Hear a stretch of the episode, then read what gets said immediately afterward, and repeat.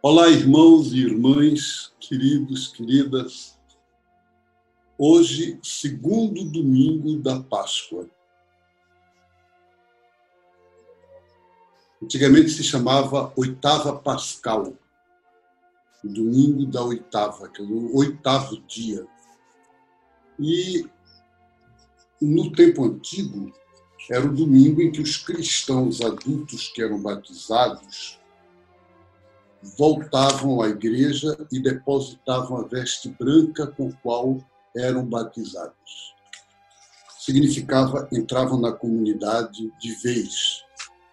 Hoje esse costume não existe mais, mas o domingo se chama Domingo de Tomé, porque o Evangelho é o capítulo 20 do Evangelho de João, capítulo 20, versículos 19 a 31 e conta que na tarde do domingo da ressurreição, Jesus aparece aos discípulos reunidos numa sala fechada, porque eles estavam com medo das autoridades judaicas.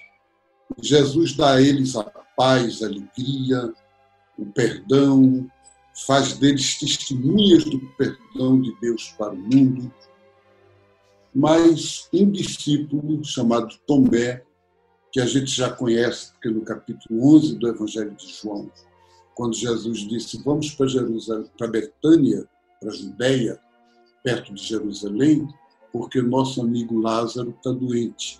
Ele disse: Se a gente for, a gente vai morrer, porque os chefes da religião querem prender a gente. Não vou, não. E é, hesitou e não queria vir, e Jesus não conseguiu explicar que assumir o risco, assumir a cruz, fazia parte da missão. Agora, de novo, Tomé não está com os discípulos.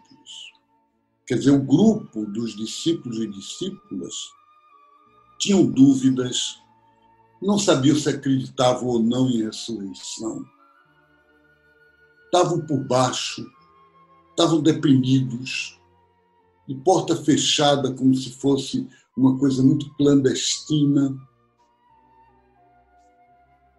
Há um teólogo do século, do começo do século XX, que diz uma conspiração de testemunhas contra o sistema do mundo. Mas eles estavam juntos. O Tomé não. O Tomé estava sozinho.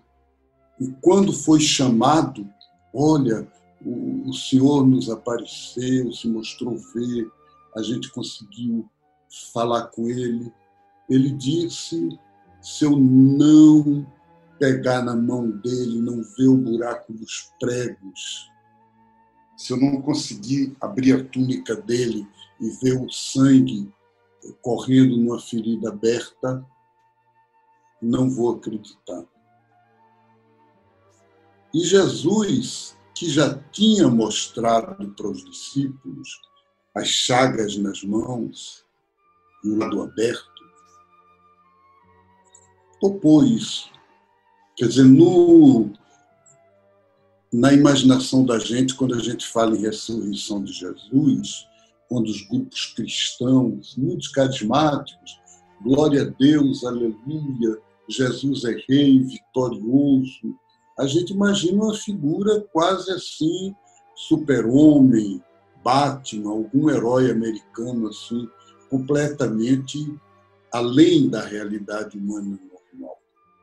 E o Jesus que se apresenta para os discípulos é o que a gente pode chamar o curador ferido. Ele é ressuscitado, mas ele tem chagas. E ao mostrar as chagas dele, ele ensina para a gente o caminho da ressurreição. Se eu não assumir minhas chagas, as feridas da minha vida, as minhas fragilidades, se eu sou uma pessoa que sempre tenho razão, que sempre estou certo, que nunca erro, que nenhum de vocês que me conhece nunca me viu dizer perdão, desculpe, eu errei, eu falhei, então eu não estou no caminho da ressurreição.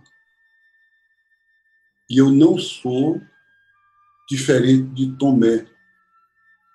Porque é como se eu achasse que Jesus ressuscitado, o caminho dele, não entra fraqueza. Tudo tem que ser certo, tudo tem que ser ótimo, tudo tem que ser perfeito. E o Evangelho de hoje nos chama para isso, para poder ver uma pessoa ferida, com toda a sua fragilidade. Imagina se foi no domingo, se aquelas feridas já fazem um tempinho, mais de uma semana, então estavam inflamadas, estavam doendo. Se Jesus se revela na sua humanidade, se revela na sua dor. Será que tinha um cheiro? E, entretanto, Tomé se prostra diante dele e diz: Meu Senhor e meu Deus. Será que nós somos capazes hoje de dizer meu Senhor e meu Deus, de ver a presença de Jesus ressuscitado nos pobres que a gente vê na rua, nas pessoas que estão sofrendo agora nos hospitais com o coronavírus, nessa humanidade ferida por tanta guerra, por tanta loucura, por tantos desastres. Acho que os irmãos que com fé ou sem fé estão cuidando do, do, dos doentes. Eu li nesses dias, vi na internet, que os nossos irmãos franciscanos em São Paulo, no convento do centro da cidade, estão oferecendo comida para mais de milhares de pessoas na porta.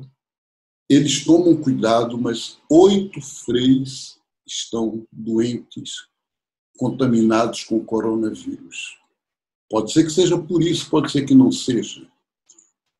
Mas o que eu estou dizendo é que ao fazer isso, ao viver essa solidariedade, eles estão reconhecendo a presença do ressuscitado dessa forma, nas feridas da humanidade. Então, queridos irmãos e irmãs, fique esse alerta fica esse apelo. Reconhecer Jesus ressuscitado hoje é eu assumir as minhas feridas, eu assumir a minha fragilidade e poder reconhecer a presença de Jesus em você, em você, em quantas pessoas a gente puder encontrar e dizer: vendo você, eu vejo que Jesus ressuscitou. Um grande abraço, um bom domingo, uma boa semana. Deus abençoe.